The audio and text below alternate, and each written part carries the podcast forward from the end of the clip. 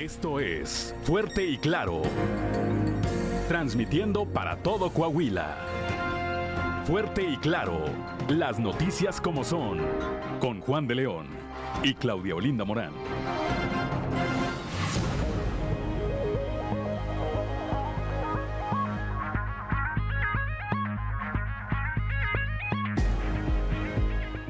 Seis de la mañana, son las seis de la mañana, seis de la mañana con tres minutos, muy buenos días. Es lunes 4 de julio de este 2022.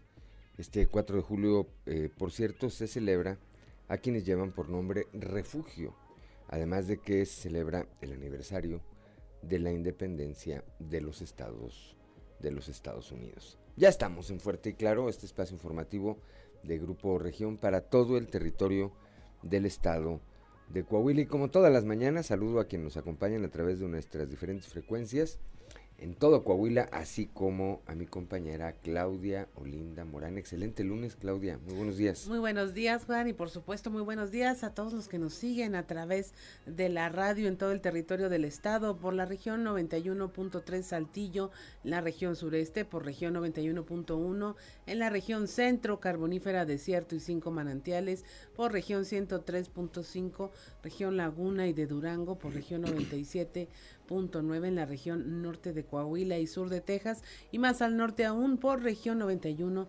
punto eh, punto cinco en región Acuña, Jiménez y del Río. Un saludo también a quienes nos siguen a través de redes sociales por la página de Facebook Región Capital Coahuila. 6 de la mañana, son las 6 de la mañana con cuatro minutos, como todas las mañanas también, ya se está, ya se encuentra activada nuestra línea de WhatsApp su línea de WhatsApp, el 844-155-6915. Repito, 844-155-6915 para, para recibir sus mensajes, sugerencias, comentarios, denuncias y cualquier comunicación que desee usted tener con nosotros o a través, o a través de nosotros. Antes de ir a las temperaturas, saludamos a Gloria M. González que nos saluda como todos los días muy temprano y sigue esta transmisión a través de las redes sociales. Exitosa semana igualmente para usted, Gloria, que sea una gran, una gran semana. Ahora sí, Claudio Linda Morán, las temperaturas. A esta hora de la mañana, la temperatura en Saltillo, si me auxilias tantito, Ricardo Guzmán, un poquito, ahí está, en Saltillo 21 grados, Monclova 24, Piedras Negras 21 grados, en Torreón 24, General Cepeda 19, Arteaga 21, en Ciudad Acuña 26 grados, Derramadero, al sur de Saltillo 17 grados, Musquis 24, San Juan de Sabinas 24 grados, San Buenaventura 25, Cuatro Ciénegas 24 grados, Parras de la Fuente 20 y Ramos Arizpe 19 grados centígrados. Pero si quiere conocer a detalle el pronóstico del tiempo, vamos con Angélica Acosta.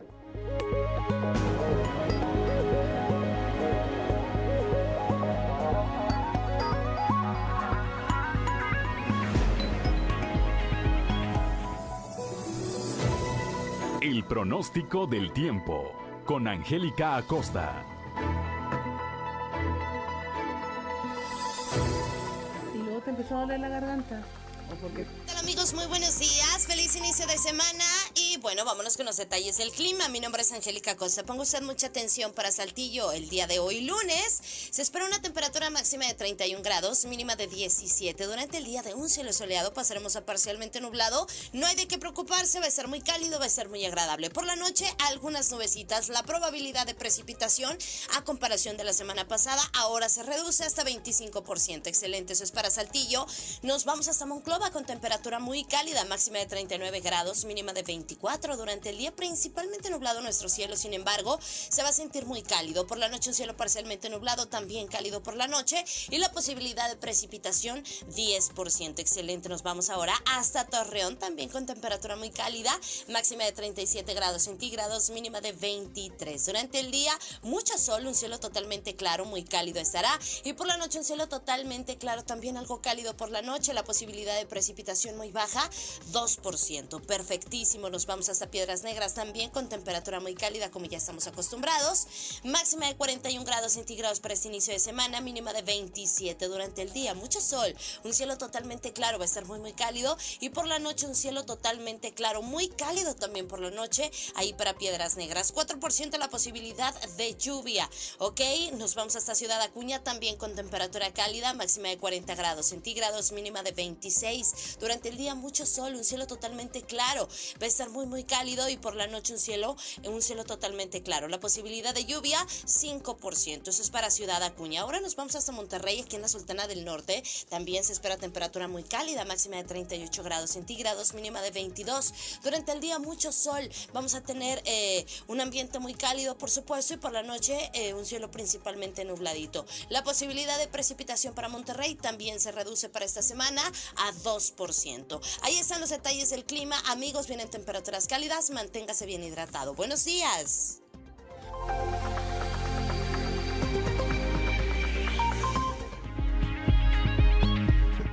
Son las 6 de la mañana, 6 de la mañana con 8 minutos. Saludamos también a María Ramos que nos dice feliz inicio de semana también, por supuesto, también para usted y como todos los días ya regresó el padre José Ignacio Flores, ¿verdad?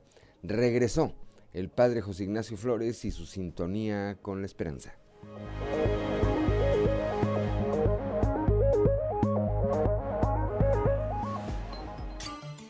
Prepárate, porque estás entrando en sintonía con la esperanza. Virtudes cristianas, remedios para la vida diaria para escuchar y ayudar.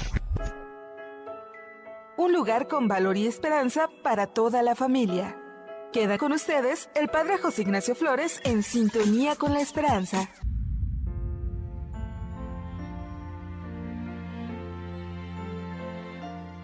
Vamos a la segunda parte de fortalecer la educación de los hijos. Pues la familia no puede renunciar a ser lugar de sostén, de acompañamiento, de guía, aunque deba reinventar sus métodos y encontrar nuevos recursos. Necesita plantearse a qué quiere exponer a sus hijos. Para ello, no debe dejar de preguntarse ¿quiénes se ocupan de darles diversión y entretenimiento a mis hijos? ¿Quiénes entran a sus habitaciones a través de las pantallas del Internet? ¿A quiénes los entregan para que los guíen en su tiempo libre? Los papás deben estar siempre al pendiente de sus hijos. El abandono nunca es sano. Los papás deben orientar y prevenir a los niños y adolescentes para que sepan enfrentar situaciones donde puede haber riesgos de violencia, agresiones, abuso o drogadicción, pero sin obsesiones, ya que esto no sería educativo. Se trata de generar procesos más que de dominar espacios. La educación consiste en que la persona llegue a ser más y no solo a que pueda tener más todo lo que posee sea para ser más plenamente humano. Que tengas un excelente día. El amor y los valores se han hecho presentes. A partir de hoy, podemos vivir un futuro mejor. Te invitamos a vivir en sintonía con la esperanza y muchas gracias por tu preferencia.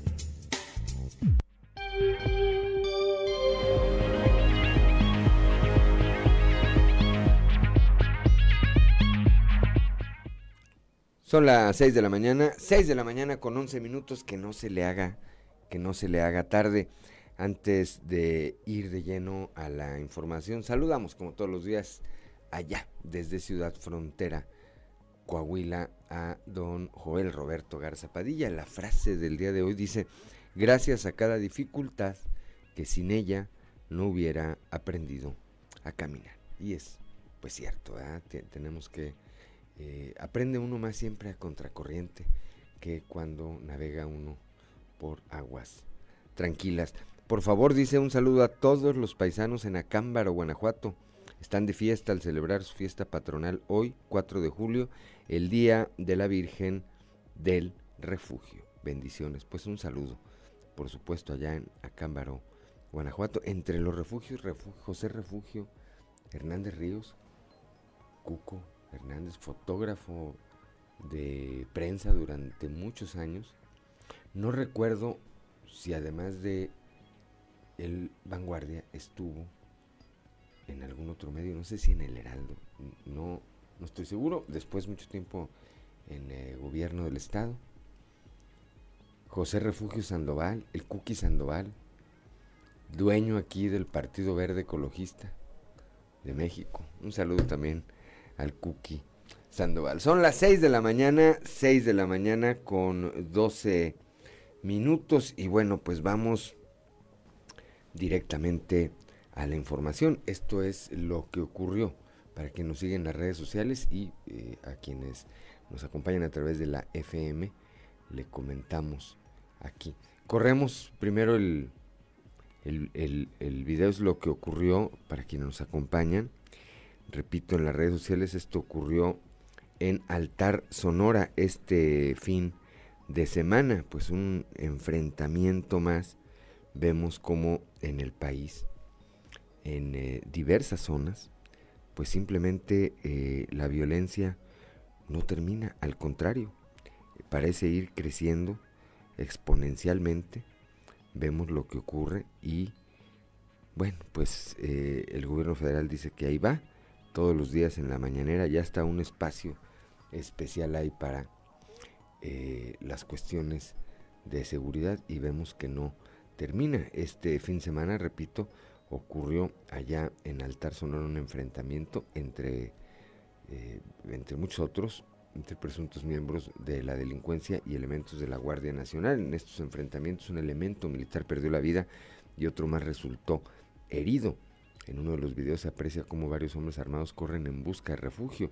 Un sujeto tropieza, arroja su arma al piso y se arrastra pecho tierra para esquivar las balas, porque ahí estaban dando los sicarios, eh, buscaban rescatar a un presunto líder criminal que fue detenido en uno de estos operativos, lo que dio como resultado los enfrentamientos ya señalados. Cuatro generadores de violencia fueron aprendidos y uno más fue abatido por las fuerzas militares. Las autoridades no dieron más detalles con respecto a la identidad de las personas detenidas. Sin embargo, medios locales allá en Sonora informaban que se trata de un, líder de una célula criminal del, del lugar. Se, se aseguraron por parte de las autoridades vehículos y armas de alto poder. Bueno, pues ahí las imágenes del México violento que hoy vivimos. Son las 6 de la mañana, 6 de la mañana con 15 minutos y vamos a la información local. Eh, la madrugada de ayer, para amanecer domingo, una mujer aquí en la capital del estado fue atropellada y posteriormente muerta por una persona que presuntamente conducía en estado de ebriedad. Cristo Vanegas nos tiene la información. Durante la madrugada de este domingo, una mujer de 58 años perdió la vida tras no soportar las lesiones de las cuales fue víctima, cuando un conductor presuntamente en estado de ebriedad la atropelló en calles de la colonia Morelos. Fue alrededor de las 10 de la noche del pasado sábado que sobre el Boulevard 17 del mencionado sector, una camioneta Homer se subió a la acera peatonal y golpeó a Yolanda N., una mujer de 58 años, quien quedó gravemente lesionada. Quien conducía el vehículo era Joel Mendoza, de 37 años, quien intentó escapar pero fue detenido por otro conductor que se atravesó a su paso y por vecinos del sector, siendo estos los que llamaron a las autoridades y además solicitaron una ambulancia para atender a la mujer lesionada. En cuestión de minutos, llegaron paramédicos de Cruz Roja para atender y trasladar a Yolanda a la Clínica 2 del Seguro Social, en donde debido a las lesiones de gravedad fue internada en el área de urgencias, mientras que el conductor fue asegurado por las autoridades quienes durante la primera inspección determinaron que se encontraba bajo los influjos del alcohol. En primera instancia, Joel Mendoza pudo haber sido procesado por lesiones graves, pero ya que durante la madrugada del domingo la víctima de este percance falleció, se podría iniciar un proceso legal en su contra por homicidio culposo. Es por esto que los elementos de la Fiscalía General del Estado iniciaron con las investigaciones de estos hechos, al momento de que se le reportó el deceso de la mujer de 58 años, ordenando el traslado del cuerpo al CEMEFO para determinar las causas de la muerte de la mujer por medio de la necropsia, para continuar con las diligencias para que se lleve a cabo el trámite judicial en donde se finquen las responsabilidades de su muerte. Para Grupo Región informó Christopher Vanegas. Son las 6 de la mañana, 6 de la mañana con 17 minutos, Claudio Linda Morán. Una volcadura en la carretera Monclova dejó seis lesionados. Christopher Vanegas nos tiene los detalles. Seis personas lesionadas, cuatro de ellas menores de edad, fue el resultado de una volcadura en la carretera a Monclova que ocurrió la mañana de este domingo, debido a que el conductor se quedó dormido al volante. Fue a la altura del kilómetro 98 que un joven conductor originario de Texas, al dormitar al volante, perdió el control y salió del camino, volcando, por lo que él, una mujer y cuatro menores de edad entre 10 y 17 años terminaron lesionados. Ante esto, paramédicos de bomberos de Ramos Arizpe acudieron hasta este punto para auxiliar a los lesionados y trasladarlos al Hospital General en Saltillo para que fueran atendidos, en donde por fortuna todos se reportaron fuera de peligro. Por otra parte, los que tomaron conocimiento de este accidente fueron elementos de la Guardia Nacional, quienes turnaron el percance ante el Ministerio Público para que se realice el protocolo correspondiente en torno a dicho accidente. Para Grupo Región informó Christopher Vanegas. Son las 6 de la mañana, 6 de la mañana con 18 minutos. Este fin de semana también autoridades eh, de justicia dieron un golpe al tráfico de drogas aquí en la capital del estado. Cristo Vanegas con información. En la colonia Rubén Jaramillo se llevó a cabo un operativo por parte de elementos de la Policía Estatal y Municipal, en donde se lograron decomisar 30 kilos de droga ocultos en un domicilio, en donde se detuvo a cinco personas. Este operativo se realizó tras una denuncia anónima en donde se informó de que en un domicilio del mencionado sector era un punto de distribución de droga, por lo que se inició el operativo que se realizó alrededor de las 6 de la mañana de este domingo. Como resultado, autoridades estatales lograron el aseguramiento de 30 kilos de metanfetamina en forma de cristal. Además, procedieron a la detención de cinco personas que fueron consignadas al Centro de Operaciones Estratégicas, COE, por delitos contra la salud y narcomenudeo. Cabe destacar que dentro de este sector se llevó a cabo una gran movilización por parte de los elementos de la Policía de Seguridad Pública del Estado y por parte de elementos de la Policía Municipal Preventiva, pero gracias a los trabajos en coordinación no hubo necesidad de realizar ningún disparo. Finalmente, las autoridades dieron a conocer que se daría parte de estos hechos al Ministerio Público Federal para que se inicie con el proceso legal en contra de los detenidos y que la droga quedara asegurada impidiendo su distribución. Para Grupo Región informó Christopher Vanegas. Ya son las 6 de la mañana, 6 de la mañana con 20 minutos. Una pausa y regresamos. 6 de la mañana con 24 minutos. ¿Qué escuchábamos, Claudio Lindo Morán, para quien nos acompañen a través de la frecuencia modulada? Escuchábamos a Joan Sebastián con Hay un tren a las 5, algo muy, muy country, y es de 1984. 1984. Yo estaba llegando aquí a Saltillo, en ese año llegué, en mayo, si no mal recuerdo, en mayo de 1984, aquí a Coahuila. 6 de la mañana, 6 de la mañana con 25 minutos. Continuamos con la información. Una noticia lamentable. Este fin de semana murió un motociclista monclovense en un fatal accidente. Su esposa se encuentra grave y la información con Moisés Santiago Hernández.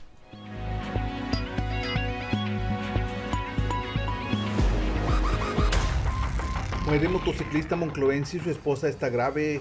El motociclista René García Rangel, de 53 años de edad, con domicilio en Monclova, perdió la vida en el Hospital General de Nueva Rosita a causa de un accidente automovilístico donde resultó con lesiones de consideración. Mientras tanto, se informó que su esposa Estela Aguilar permanece grave con traumatismo cráneoencefálico severo. Se informó que los hechos ocurrieron este domingo cuando circulaban en su motocicleta procedentes de un evento en el municipio de Allende, con dirección a la capital del acero. Y al circular por la carretera 57, la vía libre, a la altura de la cuesta de las Cornices, un automóvil negro en el mismo carril se salió de la cinta asfáltica y al incorporarse los impactó.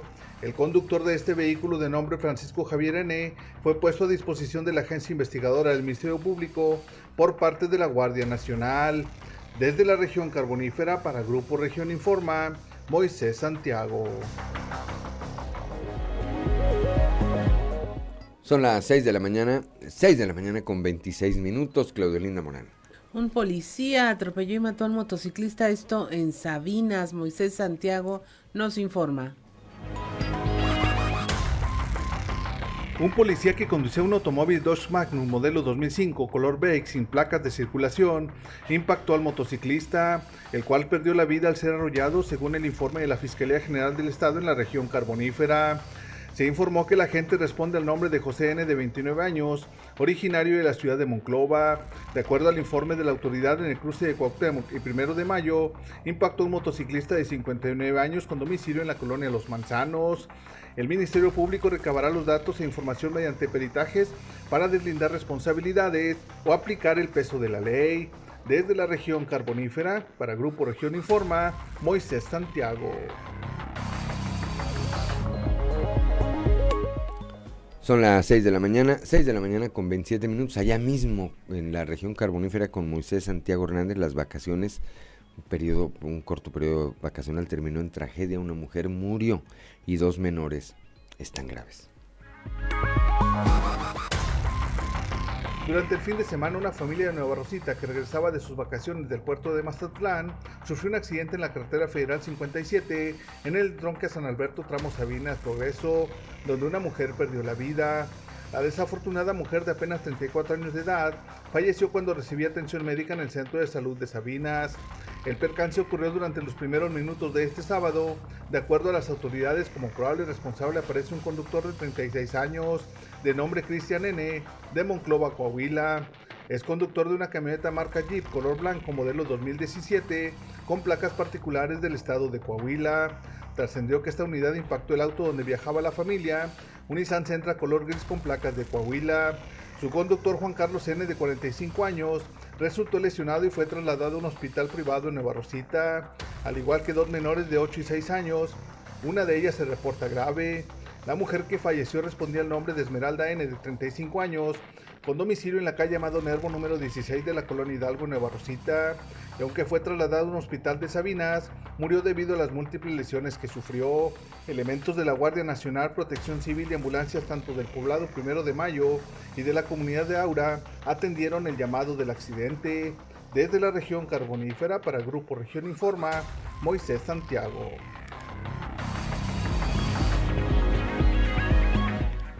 6 de la mañana, 6 de la mañana con 29 minutos, Claudio Linda Morán. En Torreón detectaron una fiesta particular con menores en estado de ebriedad. Víctor Barrón nos informa. Sí, efectivamente recibimos una llamada, eh, una queja por ruido, en el cual ahí fue la brigada antirruido y al percatarse que eran una fiesta de menores, eh, le hizo el llamado al operativo Cero Tolerancia, el cual al llegar al lugar se percató que había menores en un domicilio particular eh, tomando bebidas alcohólicas. Se presume que, cobraron cover, pero no lo pudimos comprobar.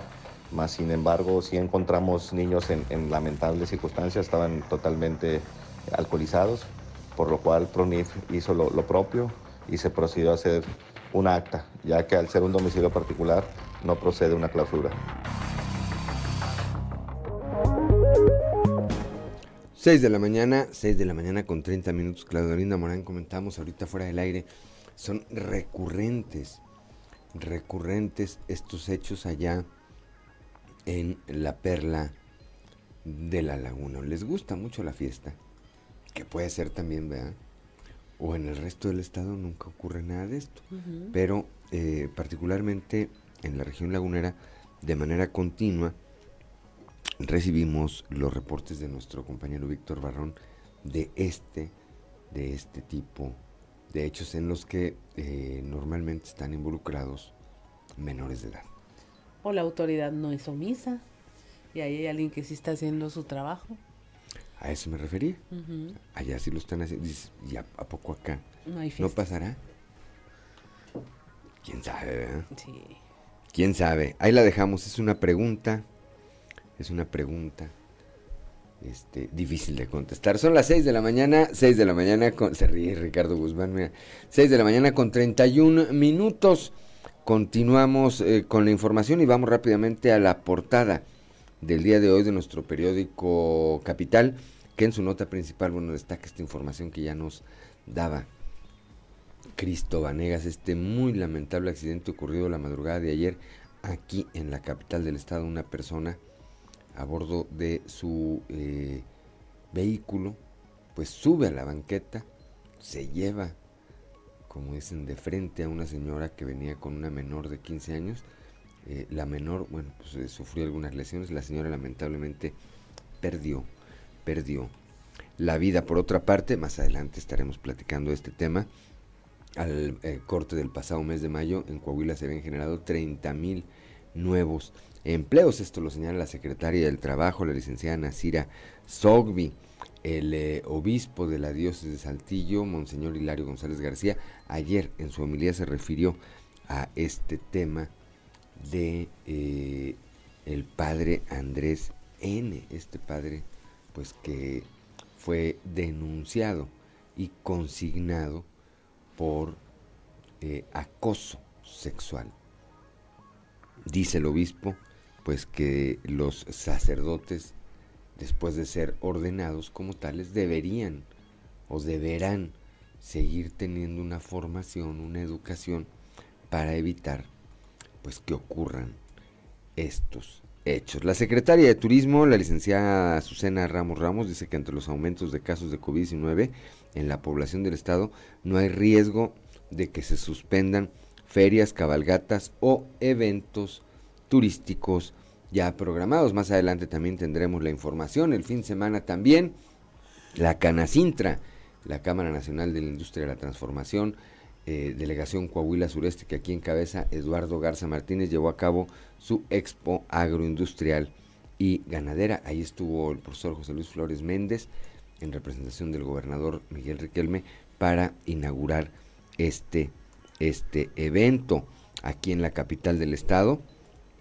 Avanza firme el primer maratón de obras Saltillo nos une que impulsa el gobierno municipal que encabeza José María Fraustro-Siller suma alrededor de 100 obras iniciadas y que van a beneficiar a miles de personas de las áreas urbana y rural. Por otro lado, por otro lado, durante el ciclo escolar 2021-2022, eh, el DIF Coahuila brindó más de 10 millones de raciones de mi forte desayuno en más de 1.100 planteles educativos de Coahuila. Esto lo señala la presidenta honoraria de esta institución, la señora Marcela, Marcela Gorgón. Ayer en Ramos Arispe, una joven dio a luz en su casa, auxiliada por su hermana y vecinos, esto después de que la rechazaron de la clínica 81 del IMSS, perdón, esto fue en Acuña, fue en Acuña, perdón, no fue en Ramos Arispe. Una joven dio a luz en su casa después de que la devolvieron de la Clínica 81 del Instituto Mexicano del Seguro Social en Acuña. Ahí le dijeron que, pues que todavía le faltaba para el parto. Pues apenas regresó a su casa y nació el bebé. Así las cosas. 6 de la mañana, 6 de la mañana con 35 minutos, vamos a hablar nuestra columna en los pasillos.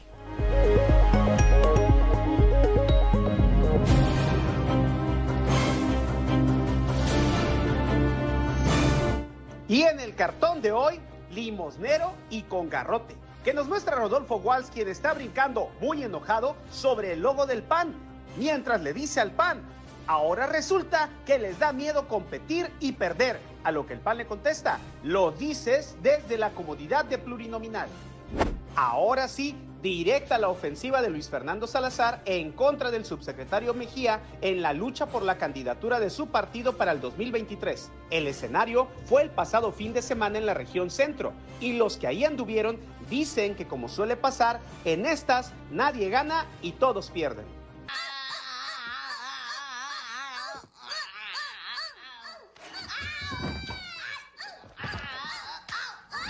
Resulta que el subsecretario, aunque los fines de semana no ejerza, convocó a los medios de comunicación en frontera, la tierra de Roberto Piña, para la entrega de patrullas, mientras que de última hora el ex niño azul hizo lo propio, y a la misma hora pero en Monclova, lo que provocó que ni uno ni otro tuvieran los resultados que esperaban en términos de difusión, aunque ya midieron fuerzas. ¡Queremos sangre! Más al norte, allá en Acuña, quien ya funge o finge como representante personal de la un delegado Reyes Flores Hurtado es el expresidente municipal Roberto de los Santos, que también este fin de semana acudió en esa calidad a la graduación de los alumnos del CEBETI 54 y en donde dicen en su discurso se la pasó echándole flores a su jefe y protector, mientras que los graduados bostezaban y bostezaban. ¡Me aburro! ¡A ver, bultos! ¡Hagan algo! Fin de semana de cumpleaños pasó el panista Memo Anaya, quien se dejó querer en las redes sociales por sus fans y como era de esperarse, no faltó quien lo quisiera animar a buscar por tercera vez consecutiva la gubernatura del estado. Esto ya no es divertido, es triste.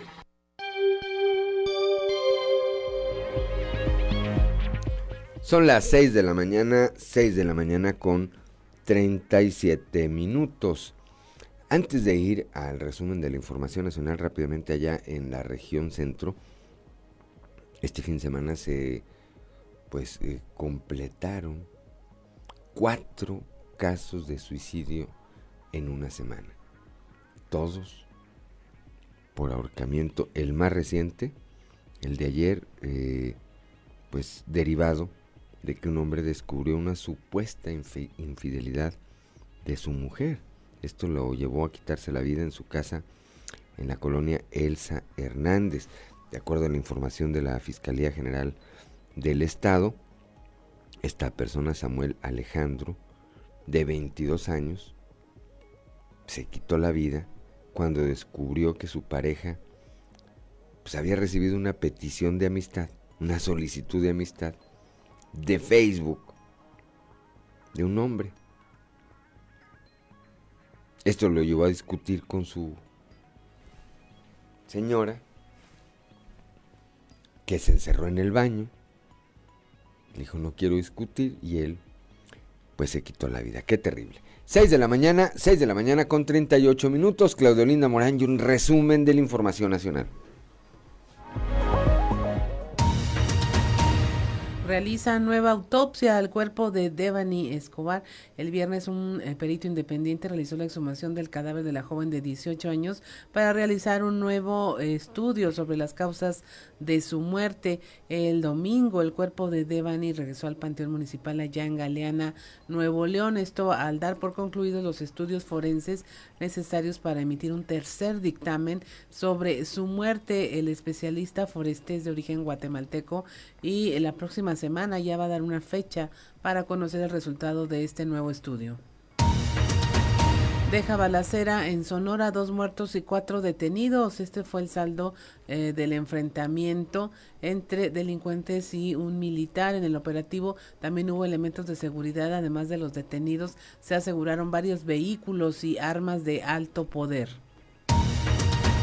Asesinan a una niña de cuatro años en Puebla. Esto ocurrió el 27 de junio, cuando ella desapareció del municipio poblano de Chiquiquila. Su cuerpo fue encontrado horas después con huellas de agresión sexual y tortura. Este fin de semana vincularon a proceso a los dos sujetos acusados por este delito. De acuerdo con las autoridades, estos eran vecinos de la víctima y cuando cometieron este acto estaban bajo los influjos del alcohol.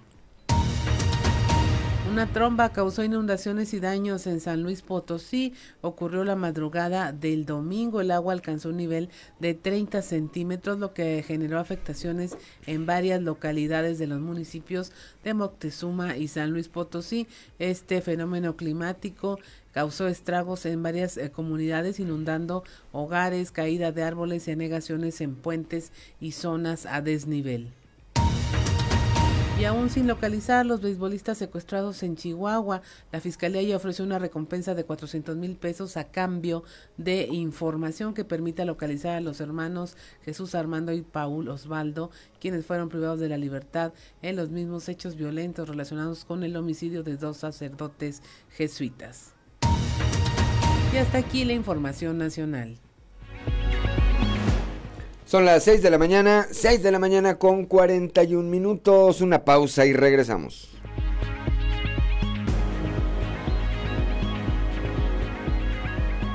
Buscar ayuda. Tú tienes Enseguida derecho a vivir regresa- una vida libre de violencia. A pesar de la pandemia, en el Instituto Coahuilense de las Mujeres y en los centros de justicia y empoderamiento seguimos disponibles las 24 horas. Acércate, llama al 911 o bien escribe un mensaje a través de redes sociales. Mereces sentirte segura. Fuerte, Coahuila es. Quintana Roo es el destino turístico más importante en Latinoamérica. Posee tres aeropuertos internacionales, Cozumel, Chetumal y Cancún, que conectan sus destinos con más de 110 ciudades de todo el mundo. Agradecemos a la Cámara Nacional de la Industria de la Radio y la Televisión por elegir Cancún, principal pueblo turístico del Caribe mexicano, como sede para llevar a cabo su convención anual.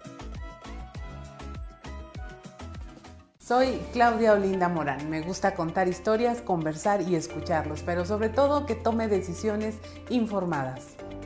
Soy Jessica Rosales y me gusta promover el debate y la controversia, pero lo más importante, generar interacción con la audiencia para conocer sus opiniones. Cada sábado tendremos un espacio de conversación con temas de profundidad y análisis desde diferentes perspectivas. Sintonízanos todos los sábados de 10 a 11 de la mañana en las cinco estaciones de radio de Grupo Región y nuestras plataformas digitales.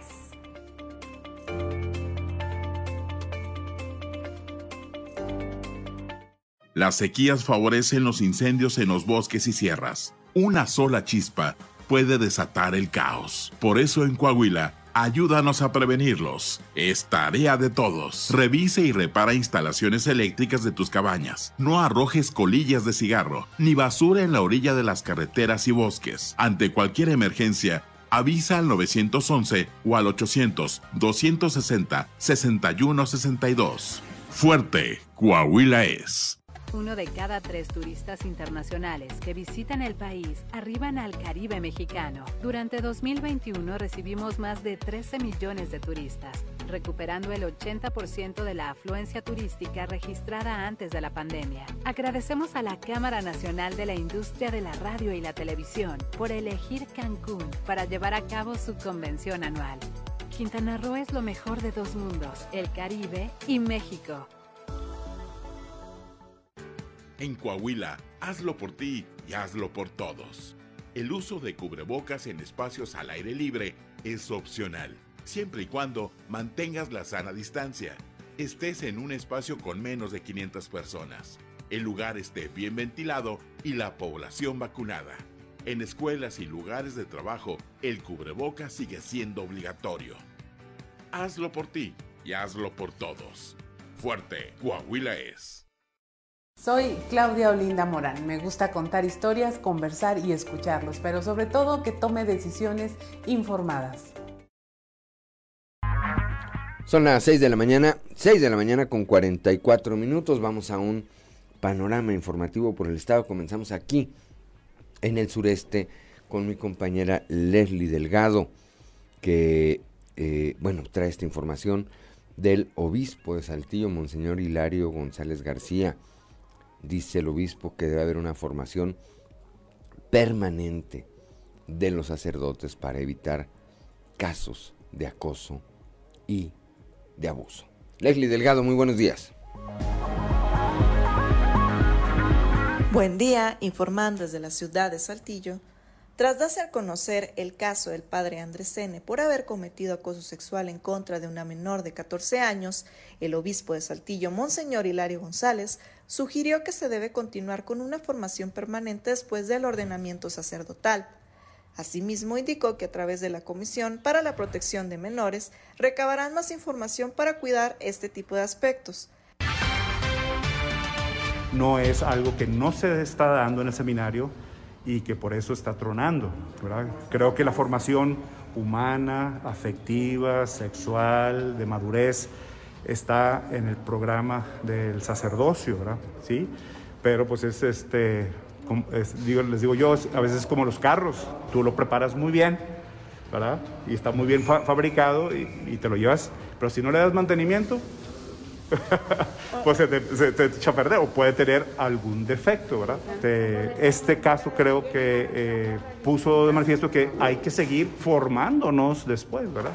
El seminario te da la formación inicial, pero falta la formación permanente. Es como cualquier profesión. Tú te titulas y luego estudias maestrías, diplomados o algo para seguir formándote, actualizándote.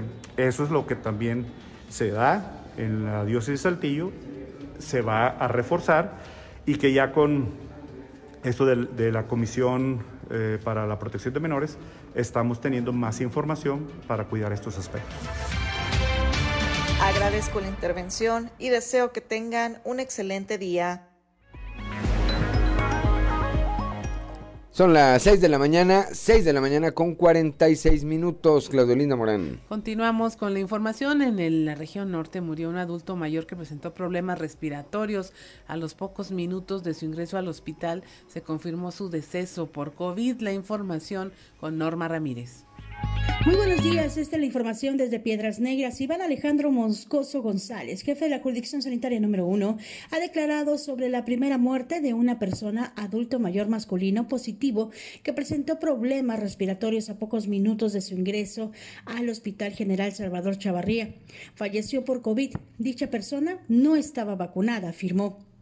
Indicó que hasta el momento se ha tenido una recuperación de casos positivos en un 20% de las pruebas rápidas. Indicó que la jurisdicción en apoyo a los pacientes del Hospital de Liste, los cuales también están siendo atendidos en el Hospital Salvador Chavarría, se están tomando las pruebas de antígenos para poder establecer si cuentan con la enfermedad o no y en caso positivo se les da el tratamiento necesario.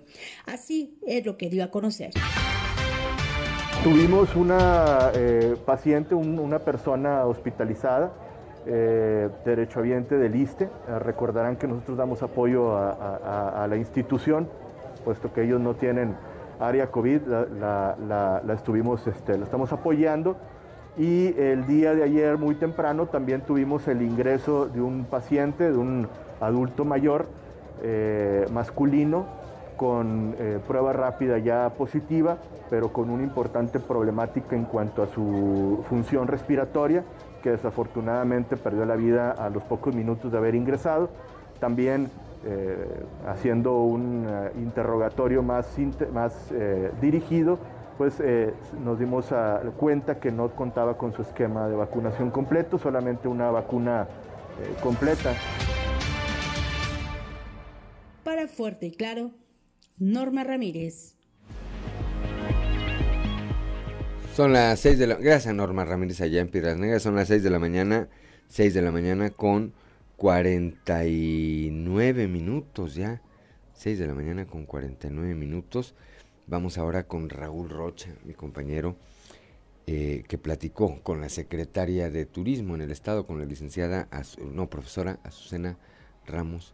Ramos, quien señala que pese a los, eh, al aumento en los casos de COVID-19, los eventos turísticos ya programados continúan en pie. Raúl Rocha, buenos días. ¿Qué tal compañeros? Buen día. Información para hoy. Ante los aumentos de casos de COVID-19 en la población del estado, no hay riesgo de suspensión de ferias, cabalgatas o eventos ya programados, dijo la secretaria de Turismo, Azucena Ramos las ferias municipales, vienen también las vendimias y vienen, vienen eventos eh, icónicos, eh, eventos ya muy posicionados, viene un Coahuila también, que es 4, 5 y 6 de agosto, que son eventos nacionales e internacionales, pues a seguir trabajando para generar las condiciones necesarias para que se sigan realizando. Y estar muy pendiente también a, los, eh, a las disposiciones de los subcomités regionales eh, de salud y bueno, en el momento que nosotros eh, eh, veamos que pues empieza a subir la, la capacidad hospitalaria y demás, bueno, pues ahí tendremos que estar atentos a lo que dicte, a lo que dicten los... No, no, no, no, no, no hay riesgo de suspensión o cancelación ahorita, pero sí hay que estar atento a lo que emitan los subcomités regionales en cada uno de ellos. No, no puedes relajar las medidas, tenemos que continuar con las medidas sanitarias sobre todo en los eventos masivos, a pesar de que sean eventos al aire libre, bueno, pues tendremos que tener el cuidado con los cubrebocas, el gel antibacterial. En, muchos de los eventos hay filtro sanitario. Un Coahuila 1000 pues se tendrán que aplicar las pruebas COVID los participantes antes de iniciar el evento. Esta es la información para el día de hoy. Buen día.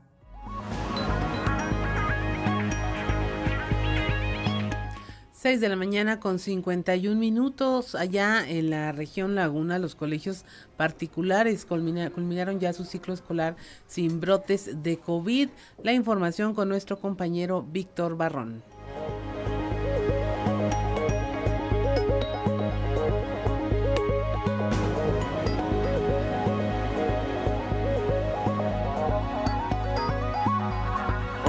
Buenos días amigos de Grupo Región. En temas de la comarca lagunera, el fortalecimiento de protocolos de prevención permitió a las instituciones educativas del sector privado un cierre de ciclo escolar sin brotes por COVID-19. Esto en la región lagunera, así lo manifestó Rodolfo Silva Esparza, representante de la Unión Nacional de Escuelas, a quien vamos a escuchar. Creo que se ha venido controlando las escuelas hemos seguido los protocolos que nos han indicado, hemos eh, acatado bien la, la, responsabilidad, sin embargo la responsabilidad inicial es desde la casa para que de esta manera evitemos esos brotes en los centros de estudio. Bueno, yo creo que, eh, digo, a lo mejor sería muy, muy arriesgado no decirlo, pero sí prácticamente en la mayoría de las escuelas no, no, precisamente brotes eh, fuertes, como en algunos casos se estuvieron mencionando, como lo acabas de mencionar, pero sí salones en donde han tenido que suspender clases presenciales.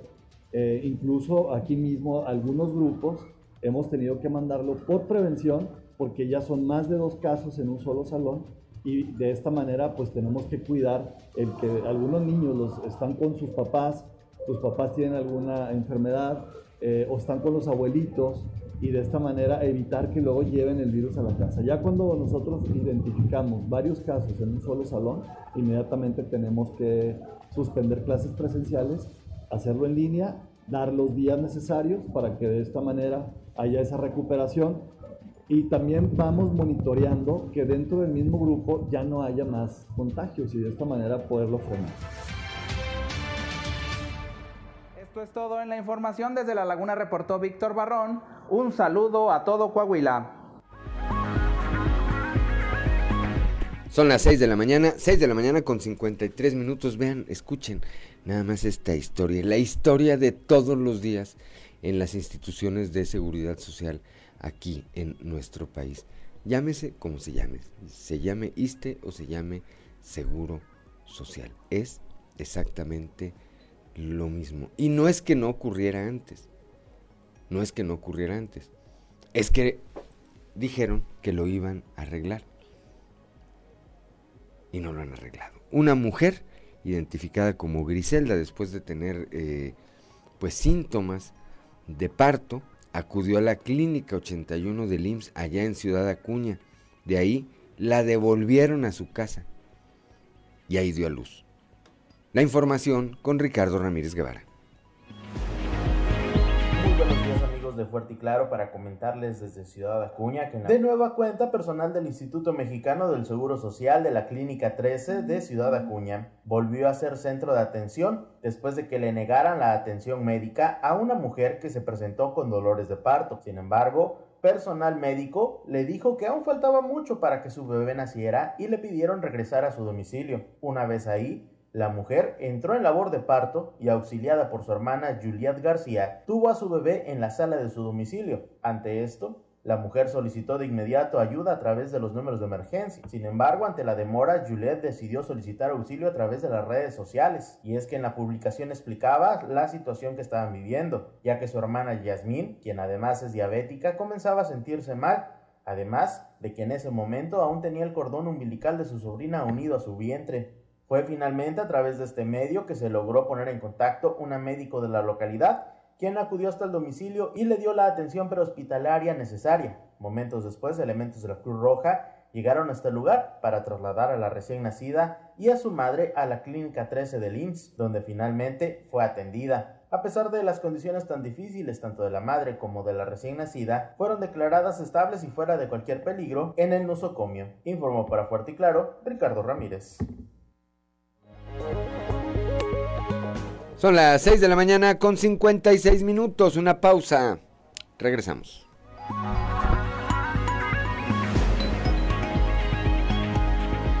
Siete de la mañana con cuatro minutos y nos sigue a través de la radio, escuchó Juliantla de Joan Sebastián, que bueno, esta mañana nos tiene aquí con todos los ritmos, suena muy country a veces, a veces muy grupero, este es, eh, un maestro en la música y en todos estos géneros. Pero mire, continuamos con la información. En Monclova se está a la espera de la autorización de Conagua para iniciar la perforación de tres nuevos pozos. Esto lo informó el alcalde Mario Dávila. La información la tenemos con nuestra compañera Guadalupe Pérez. Muy buenos días, saludos desde la región centro. El alcalde de Monclova, Mario Dávila, precisó que están a la espera de que Conagua y SEAS autoricen un presupuesto, el cual será avalado por el Congreso del Estado a fin de iniciar la perforación de tres pozos, lo que dará más abasto de agua a Monclova y Frontera.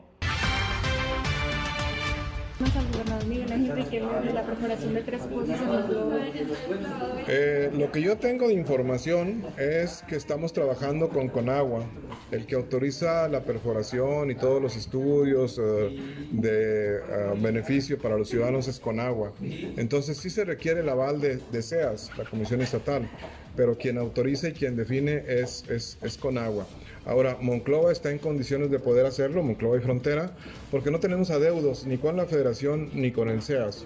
Entonces, nosotros estamos en un saldo positivo, un saldo este, ah, normal, no debemos, no le debemos ni a, ni a SEAS ni ni a Conagua, entonces podemos hacer todos los trámites. Ya estará en la condición de la Cámara de Diputados que nos puedan autorizar un presupuesto a través del presupuesto de la Federación para la eh, elaboración de esos pozos que sí necesita Monclova y que sí necesita Frontera.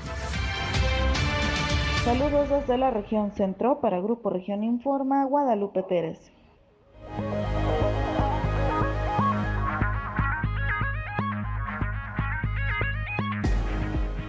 Son las 7 de la mañana, 7 de la mañana con 6 minutos. Vamos ahora a la región carbonífera con Moisés Santiago Hernández. Podrían aplicar una sanción de hasta 9 mil pesos a la delegada de los programas sociales allá en esa región.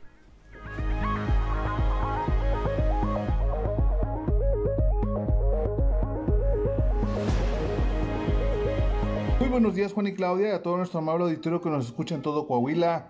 En la información que tenemos para el día de hoy, ante la negativa de la aplicación de vacuna anticovid a un menor de 9 años de edad, la delegada de los programas integrales del desarrollo de la Federación, Claudia Garza del Toro, podría ser sancionada con 9 mil pesos por desacato a la orden del juez tercero de distrito.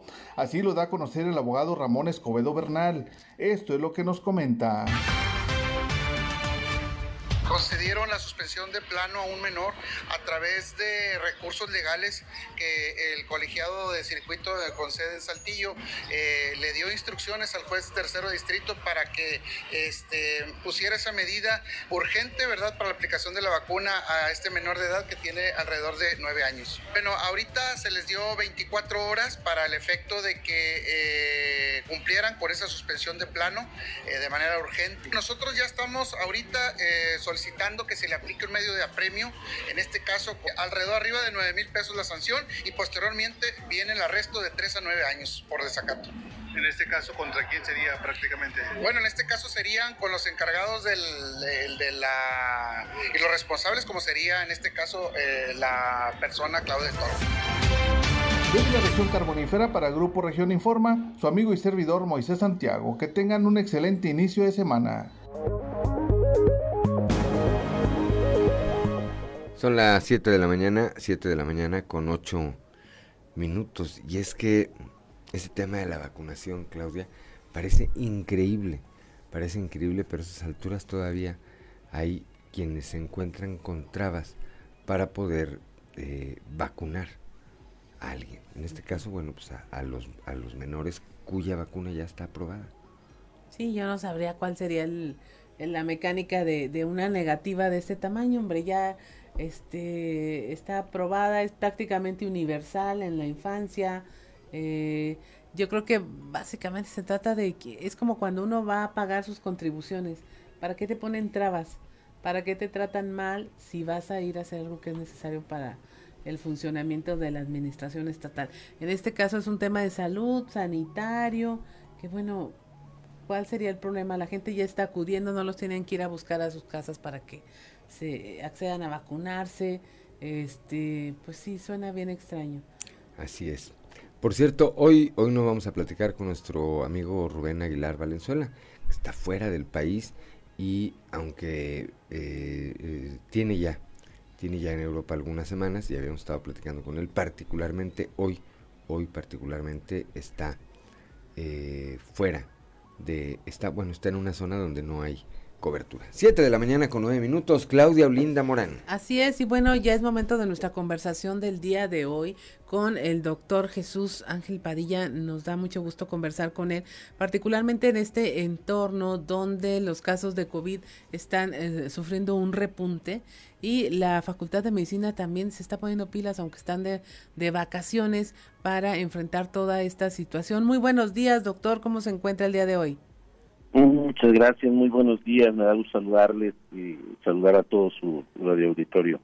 Primero que nada, doctor, cuéntenos, eh, ¿a qué hay que estar atentos? Ya conocemos los síntomas del COVID, ya sabemos qué se debe hacer, pero si hay como un repunte de casos, otra vez vuelve esto de hay que cuidarnos y básicamente, ¿qué es lo que están recomendando hacer? Ya, ya cambió también el tiempo de cuarentena, se conoce más sobre los cuidados.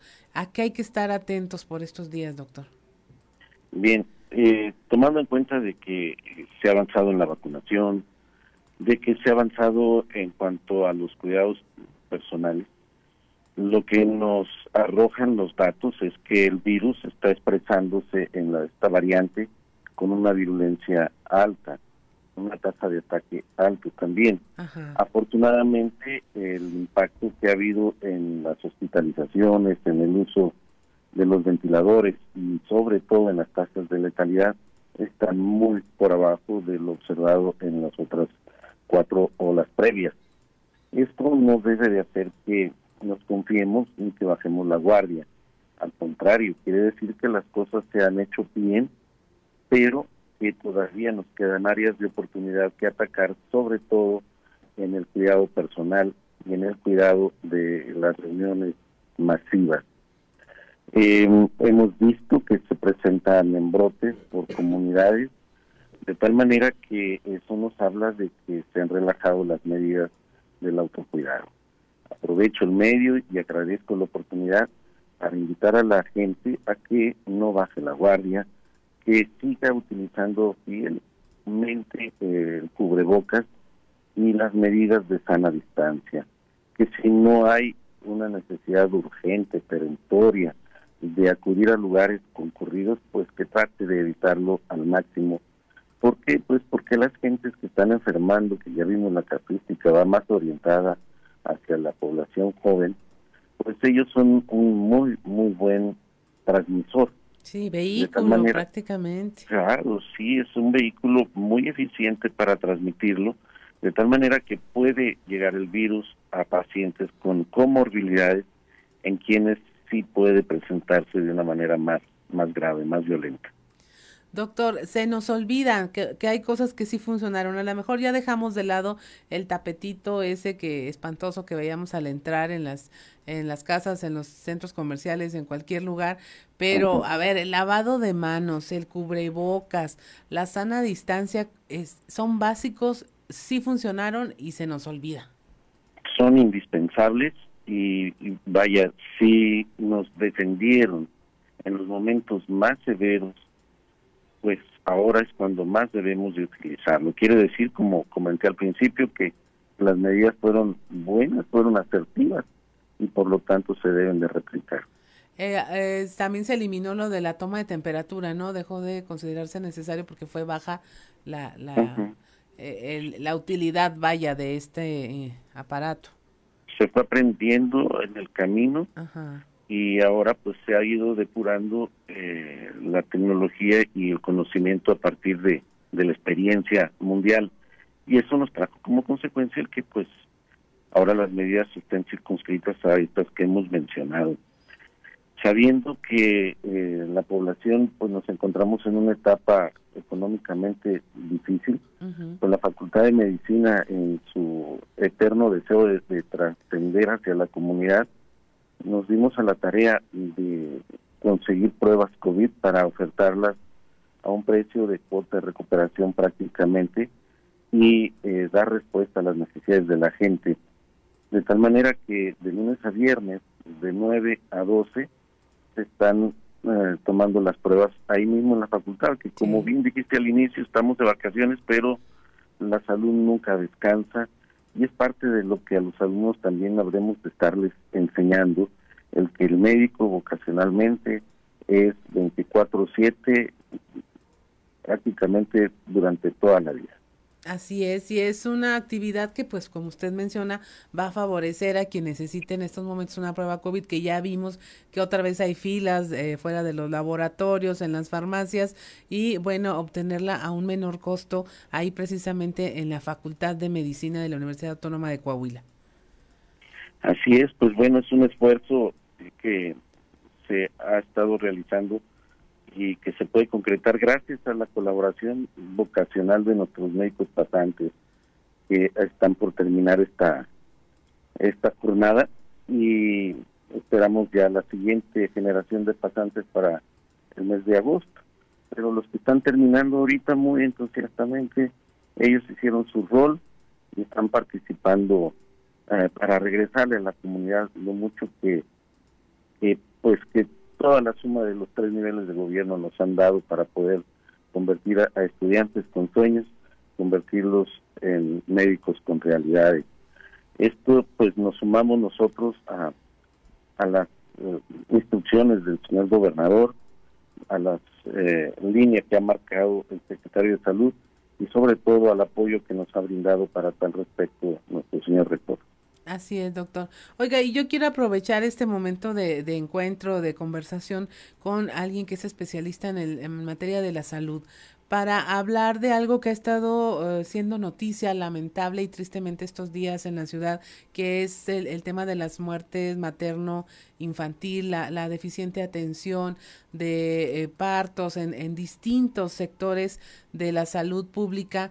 Y yo recuerdo alguna vez haber tenido esta conversación con usted sobre la importancia de la atención prenatal. Decían que no siempre es un tema de la atención, sino de que no se tiene nada antes para decir eh, qué tan grave o no, qué tan urgente es una atención médica. Y no digo que en alguno de estos casos haya habido una omisión, sino simplemente que esta conversación sirva para recalcarle a la ciudadanía, a quien está en un periodo gestante, de la importancia de esta atención prenatal. Bien, qué bueno que me dan la oportunidad de comentar al respecto, porque tenemos que ponernos en contexto. Eh, en México, el 80% de los embarazos son no planeados. No digo no deseados, me refiero a no planeados. De tal manera que mm, toman por sorpresa 80% de los embarazos, 80% de las mujeres estantes, por sorpresa el embarazo. Aun cuando existen todos los mecanismos para llevar esta etapa de la vida eh, con toda la planeación del mundo, no se hace en nuestro país. Es un fenómeno de educación, de cultura y pues mm, prevalecen todavía algunos principios y valores que de antaño se vienen arrastrando. Ahora, si sabemos en el contexto que el 70% o 73% de las personas mayores de 20 años padecen sobrepeso, sobrepeso u obesidad, el llegar a una etapa gestante con sobrepeso obesidad aumenta los problemas, tanto para la madre como para el hijo.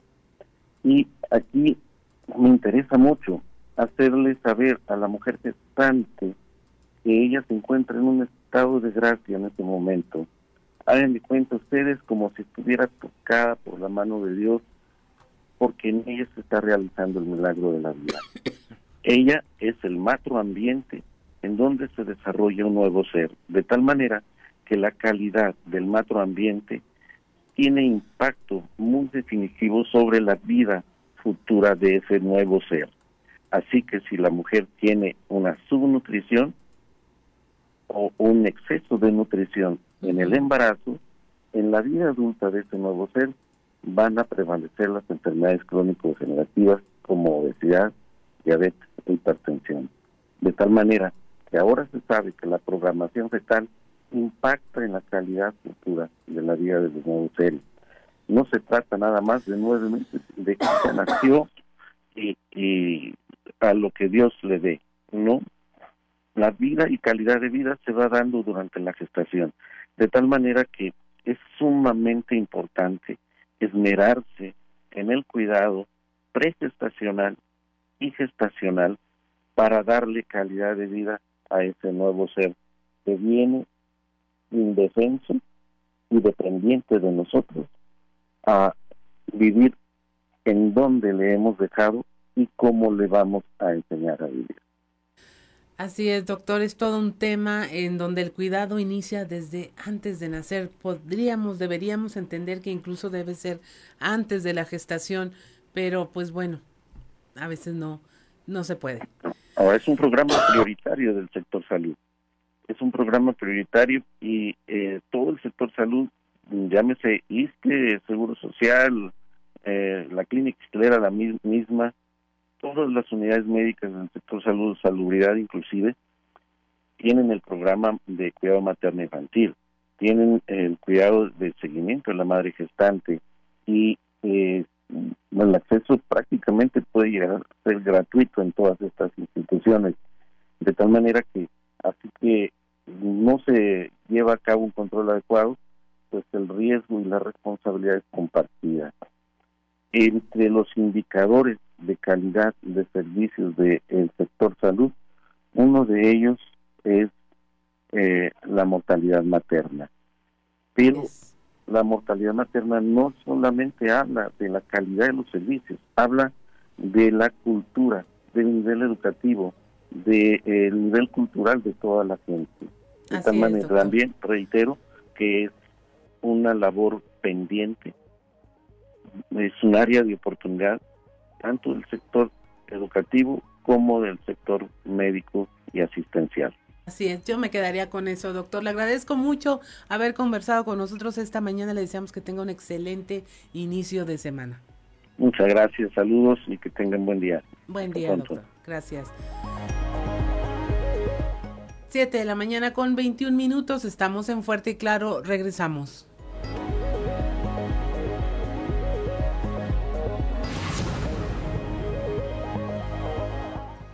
Son las 7 de la mañana, 7 de la mañana con 27, con 28 minutos ya cambió el reloj y desde la capital del acero, allá desde la región centro, mi compañero y amigo periodista Toño Zamora. Toño, muy buenos días. Buenos días, Juan. Buenos días a, las personas que nos sintonizan a esta hora. Fíjate que eh, el número de casos COVID va en aumento. Eh, el club de béisbol acereros informó la cancelación de los últimos juegos contra los rieleros de Aguascalientes. Ahí el tema fue de que ya habían dado a conocer, o habían hecho oficial, eh, a tres peloteros contagiados. Sin embargo, se realizó el primer juego contra rieleros. Ya no hubo segundo, ya no hubo tercero. ¿Por qué? Porque siguieron haciendo pruebas y al parecer salieron más positivos. Aquí el tema, eh, lo que pudiera alarmar, Juan, es el hecho de que los niños eh, les permiten a los niños entrar al campo de béisbol eh, después de, terminado el juego. O sea que pues a, saludar a sus a, a, sus, a, sus ídolos, ¿no? Entonces ahí el tema es de cuidado porque pues qué tal si uno de esos peloteros este pues de algún ojalá y no, ojalá no no, pero no no podemos dejar nada así al azar, este, pues resulta contagiado. Yo creo que hay que tener mucho cuidado, eh, hay que no hay que no, hay que relajarnos. Mira otro ejemplo, Juan, el, el viernes en San Buenaventura se realizaron 22 nueve pruebas ahí en las instalaciones del Seguro Social y 27 fueron positivas, Juan.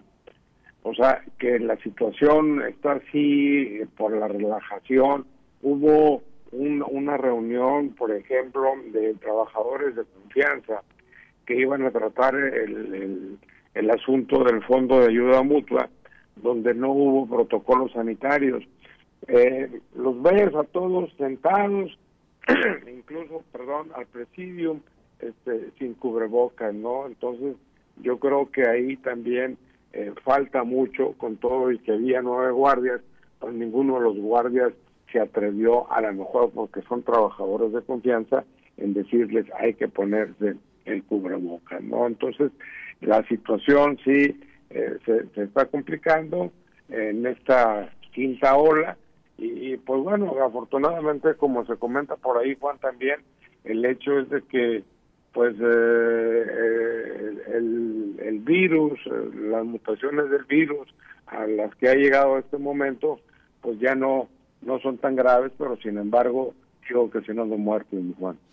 Sí, a final de cuentas ahí está, ahí está el COVID-19, lo hemos dicho, acechando y dependiendo pues del estado de salud en muchos de los casos, y no es que en todos, dependiendo del estado de salud de quien resulta contagiado, pues es eh, el grado de complicaciones que trae que trae a su persona. Por eso la recomendación, platicamos hace un momento con el director de la Facultad de Medicina aquí en eh, la capital del estado, este, con el doctor eh, Padilla, y decía eso, no bajemos la guardia, el hecho de que este, estemos vacunados y demás no es ninguna garantía de que no podamos eh, resultar contagiados por primera o por segunda o tercera vez como ha ocurrido ya en muchos casos con, repito, con eh, los eh, las eh, eventuales complicaciones a la salud que esto podría traer, Toño. Sí, definitivamente, ¿no? Yo creo que debemos extremar las proporciones, evitar los, los, los tumultos en lugares cerrados y, sobre todo, este pues aunque vayamos al estadio que está al aire libre, pues pues ponerte el cubrebocas no, está de menos o, o de más que te lo que te lo pongas porque es una manera de protección porque el que está a un lado tuyo tose y tú no sabes si está enfermo o no está enfermo porque ya no se toma eh, la temperatura por, porque solamente entras a, algún lado y nomás te dan este, eh, gel pero no hay eh, ya quien tome la temperatura ni demás. Y, pues bueno yo creo que el asunto es mi Juan extremar las precauciones hasta que esto vuelva a bajar Así es, cuídese, cuídese del COVID y cuide, por supuesto, con esto mismo, cuide a sus seres queridos. Gracias, Toño Zamora. Hasta mañana, Juan. Como siempre, muy buenos días, 7 de la mañana, 7 de la mañana con 33 minutos, ya dio vuelta el reloj, continuamos con la información. La secretaria del Trabajo, la licenciada Nasira Sougbi, dio a conocer que en Coahuila se generaron aproximadamente 30 mil nuevos empleos. Esto de acuerdo al corte del pasado mes de mayo. Escuchemos.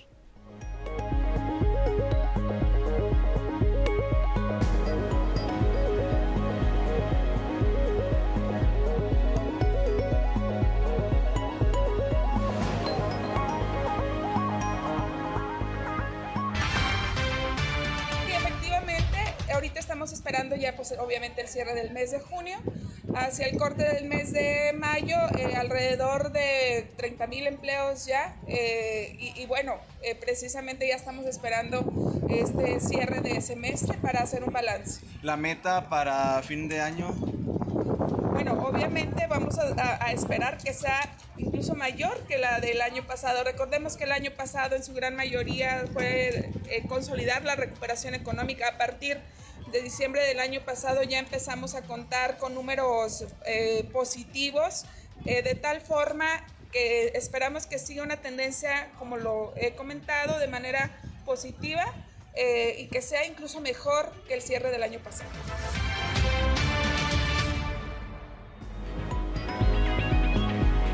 Son las 7 de la mañana, 7 de la mañana con 34 minutos, Claudelina Morán. La octava edición de la Expo Agroindustrial Ganadera 2022 organizada por Canacintra Coahuila, Coahuila Sureste se desarrolló con éxito el fin de semana pasada. Los productores de campo tuvieron oportunidad de acercarse a tecnologías nuevas, encuentros de negocios y financiamientos para dar un valor agregado a sus productos. Esto lo señaló el presidente de la Cámara en la región, Eduardo Garza.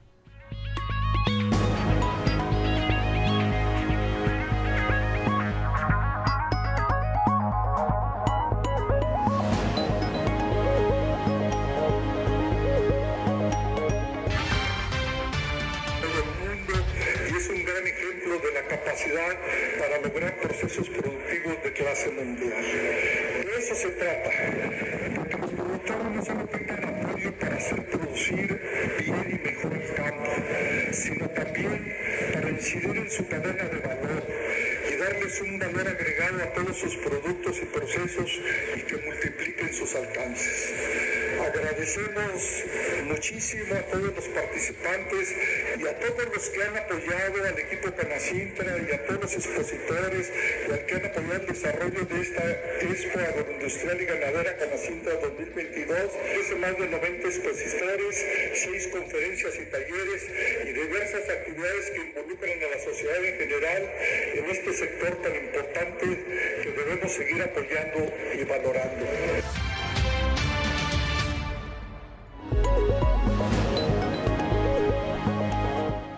Son las 7 de la mañana, 7 de la mañana con 36 minutos antes de continuar, Claudio Linda Morán, auditorio este fin de semana.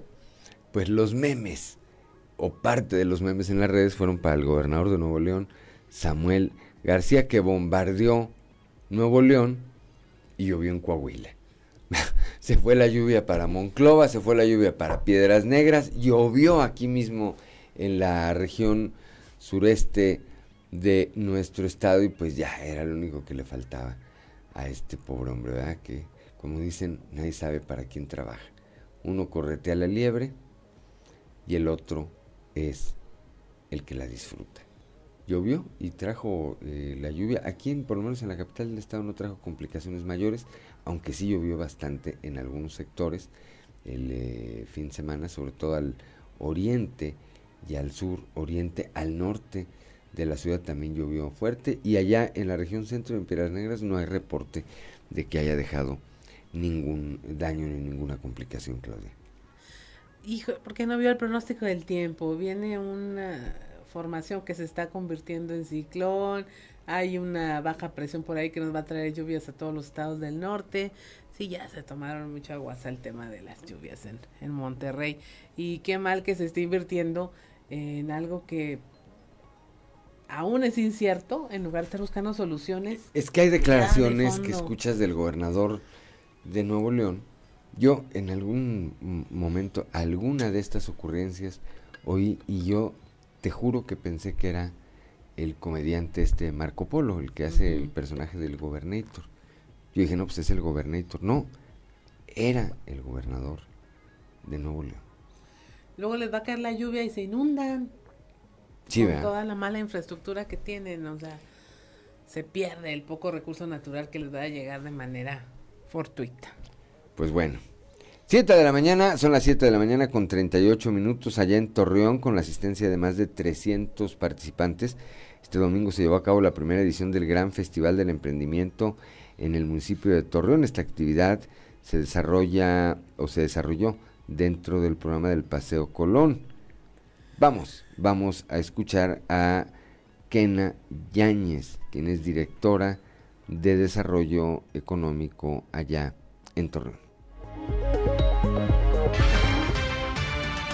Bueno, la verdad es que estamos de plácemes por la respuesta que nos han dado los emprendedores. Personalmente, yo esperaba una respuesta de 100 a 120. ¿sí? En total me están diciendo que tenemos más de 300 mesas, lo cual quiere decir que hay más de 300 emprendimientos y en la mayoría no participan solo una persona y una o dos.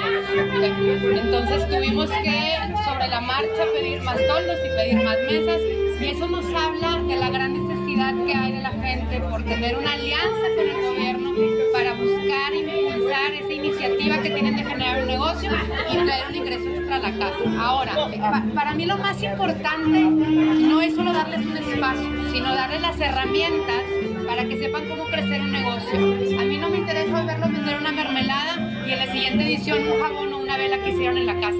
Quiero ver las mermeladas crecer, que se incorporen, generar una etiqueta, verlas mañana en un mercado local y que ese negocio poco a poco se vaya formalizando y contrate una persona o dos o tres.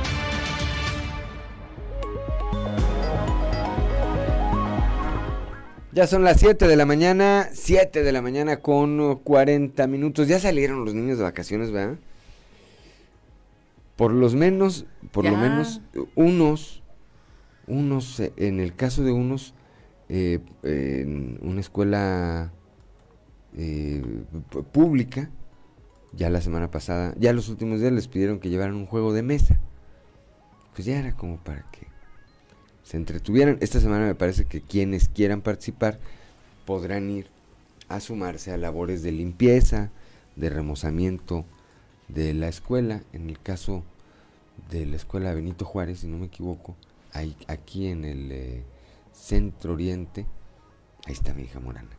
Este, hasta la próxima semana están oficialmente de vacaciones. Esta semana todavía, todavía van a clases. Se siente la baja, se siente la baja en muchas escuelas que como la que yo m- mencioné ahorita que ya no están teniendo actividad y eso se siente en el tráfico, ¿eh? en el eh, funcionamiento de la ciudad. 7 de la mañana con 41 minutos, que no se le haga tarde. Una pausa y regresamos.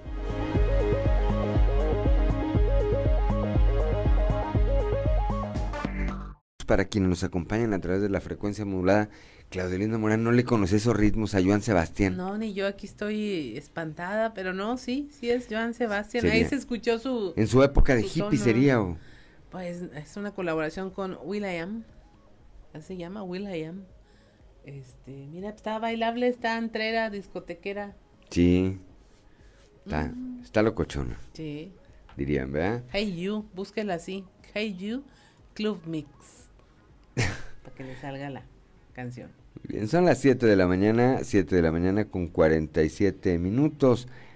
Claudio Linda Morán. Pues es momento de escuchar algo que vale la pena leer con Alberto Borman. Algo que vale la pena leer con Alberto Bortman. Excelente jornada, estimados amigos radioescuchas. Mil gracias por su sintonía. Esta semana en algo que vale la pena leer, vamos a platicar de una biografía muy interesante. Y es que uno de los nombres que desde hace ya algunos años, pero sobre todo en estos tiempos, escuchamos con mucha frecuencia, es el de Vladimir Putin. ¿Quién es el abogado, político y jefe de espionaje ruso que desde cero ascendió meteóricamente en los niveles de poder hasta tener la posibilidad real de ejercerlo de manera vitalicia? Y es que, de acuerdo con las últimas enmiendas constitucionales realizadas durante su administración en el año de 2021, Putin puede postularse para una reelección dos veces más, es decir, hasta el 2036. Entender su vida y realidad histórica resulta necesario para intentar dilucidar las motivaciones que lo han llevado a poner en vilo al mundo en un anunciado preámbulo de lo que podría ser una tercera guerra global. Y para comprenderlo, existen dos lecturas recientes muy, muy recomendables. La primera de ellas se trata del nuevo zar de Stephen Lee Myers, quien trabajó 20 años para el New York Times y siete de ellos lo hizo en Rusia durante el periodo en el que Putin consolidó su poder. Este libro de editorial Ariel, publicado en 2019, hace un recorrido por el origen y los antepasados, entre los que menciona al abuelo Spiridon Putin, que fue cocinero personal de Vladimir Lenin y de Joseph Stalin, para posteriormente desmenuzar con precisión quirúrgica la vida profesional, el ascenso y dominio de quien desde 1999, cuando accedió al cargo de primer ministro por primera vez, dejó muy en claro que concluía la era Yeltsin y comenzaba la era Putin al sentenciar. Quiero que sepan que Rusia aprecia altamente lo que están haciendo. No se trata solo de devolverle el honor y la dignidad a Rusia, se trata de poner fin a la fragmentación de la Federación de Rusia. Publicado en 2022, otro de los eh, libros recomendados esta semana eh, por Editorial Debate, firmado por Masha Green, se trata de El hombre sin rostro, que da cuenta de una aproximación pues mucho más actual sobre el momento político a partir de el cual Putin accede al poder, circunstancias intencionales y accidentales, operación política, control de medios de comunicación, la afrenta de sus rivales políticos y los secretos de un hombre que desde el anonimato ha trascendido hasta volverse una figura histórica que ha posicionado nuevamente a Rusia como potencia mundial. Esas son las dos recomendaciones de esta semana. El primero de ellos, El nuevo zar de Stephen Lee Myers y el segundo, El hombre sin rostro de Masha Gissen. Amigos lectores, mil gracias por su sintonía.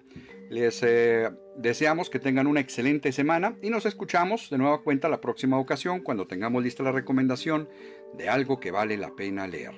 Les saluda Alberto Borman y recuerden que en estos tiempos de monopolio digital y tecnológico, leer un libro es hacer revolución.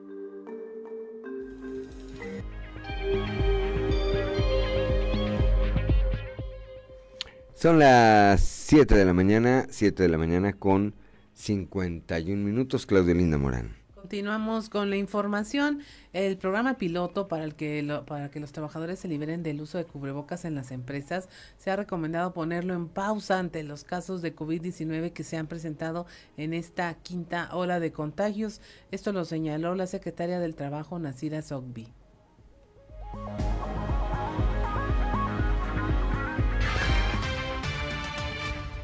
Bueno, hasta ahorita el, número que nos arroja, digo, sabemos que los contagios eh, han ido incrementando durante las últimas semanas, pero no se ha presentado así algún número alarmante dentro de las empresas. Precisamente hoy veíamos esa información eh, hoy por la mañana y eh, lo que nos dicen las empresas que no se ha disparado notablemente en los filtros que ellos tienen, no se ha disparado notablemente de tal forma que les requiera algunas otras acciones, siguen con el monitoreo.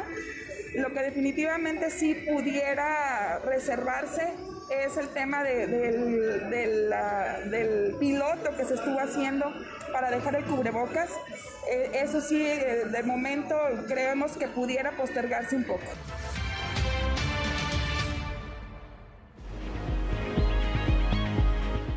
Son las 7 de la mañana, 7 de la mañana con 52 minutos rápidamente durante el ciclo escolar 2021-2022 el DIF Coahuila brindó más de 10 millones de raciones de Mi Forti desayuno en más de 1100 planteles educativos del estado. Esto lo señala la presidenta honoraria de esta institución, la señora Marcela Gorgón. Con ello, además de mejorar la nutrición de más de 64 mil niñas y niños, se impulsa su aprendizaje y se apoya la economía de sus familias. Este es un programa muy noble, dijo la señora, porque para muchas de las y los beneficiarios, el desayuno que les brindamos es el alimento más fuerte en su día. 7 de la mañana con 53 minutos, Claudio Linda Morán. Suma un centenar de obras iniciadas ya dentro del maratón de primer, eh, primer maratón de obras Saltillo nos une, que impulsa, impulsa el alcalde José María Fraustro Siller. Dice que este maratón, bueno, tiene una inversión de 150 millones de pesos. Se van a ejecutar 120 obras sociales de beneficio directo a los ciudadanos. Algunos de los proyectos que se llevan a cabo son la repavimentación de la calle Urdiñola en el tramo que va de Luis Echeverría hasta Paseo de la Reforma, una obra que ya lleva el 40% de avance. 7 de la mañana con 53 minutos podemos ir al mundo de los deportes. Vamos al mundo de los deportes con Noé Santoyo. Resumen Estadio con Noé Santoyo.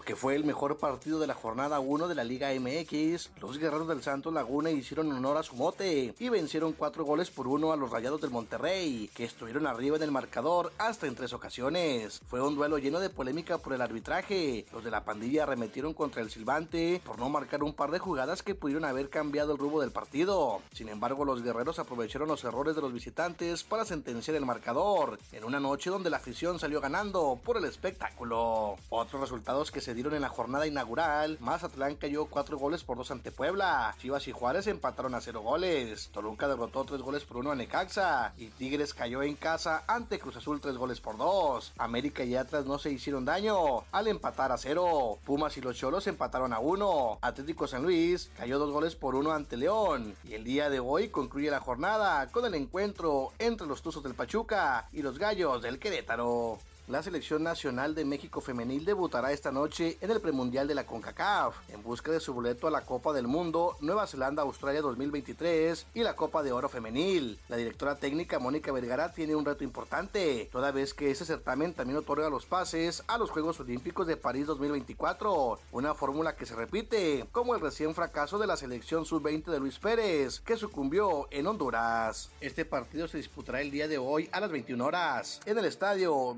BBVA Bancomer de Monterrey. El piloto mexicano Sergio Checo Pérez terminó segundo en el Gran Premio de Gran Bretaña, décima fecha de la temporada 2022 de la Fórmula 1, detrás del español Carlos Sainz de Ferrari y delante del británico Lewis Hamilton de Mercedes. Esta vez los reflectores se los llevó el mexicano y es que fue simplemente una espectacular carrera la que desarrolló en el circuito. En actividad de la Liga Mexicana de Béisbol, el zurdo Miguel Peña lanzó cátedra desde la loma de las responsabilidades durante 8.2 entradas, espacio de 5 hits, una carrera hasta la novena, 3 bases y 8 ponches, para darle a Zaraperos de Saltillo el triunfo de 10 carreras a una sobre Piratas de Campeche y de esta manera amarrar la importante serie interzonas y seguir subiendo en el standing de la zona norte. En otro gran trabajo monticular, apoyado por dos cuadrangulares de Allen Córdoba, dieron a los algodoneros de la Unión Laguna a un nuevo triunfo, en esta ocasión de 6 carreras a una, para quedarse con la serie en el Estadio de la Revolución, ante los Olmecas de Tabasco. La serie entre Monclova y Rileros de Aguascalientes fue cancelada, esto debido a los protocolos de COVID-19, y es que la Organización del Acero emitió un comunicado donde debido a diversos casos positivos en la institución se canceló la serie y la actividad regresará el día de mañana recibiendo a los Diablos Rojos del México.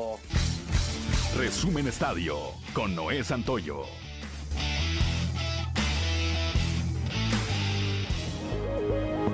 7 de la mañana con 57 minutos, ya nos vamos. Antes de irnos rápidamente en 30 segundos, hace unos momentos allá en Monclova fueron tomadas las instalaciones del CIMAS, tanto en Monclova como en Frontera. Esto por parte de ejidatarios de Frontera. No se pierda nuestros espacios informativos de la una de la tarde. Ahí, ahí le estaremos actualizando esta información. Nos vamos, gracias por el favor de su atención. Le recuerdo que Fuerte y Claro es un espacio informativo de Grupo Región bajo la dirección general de David Aguillón Rosales. Yo soy Juan de León y le deseo que tenga usted el mejor de los días. Ahí se nos metió, hay una voz de ultratumba. Buenos días, pásela bien.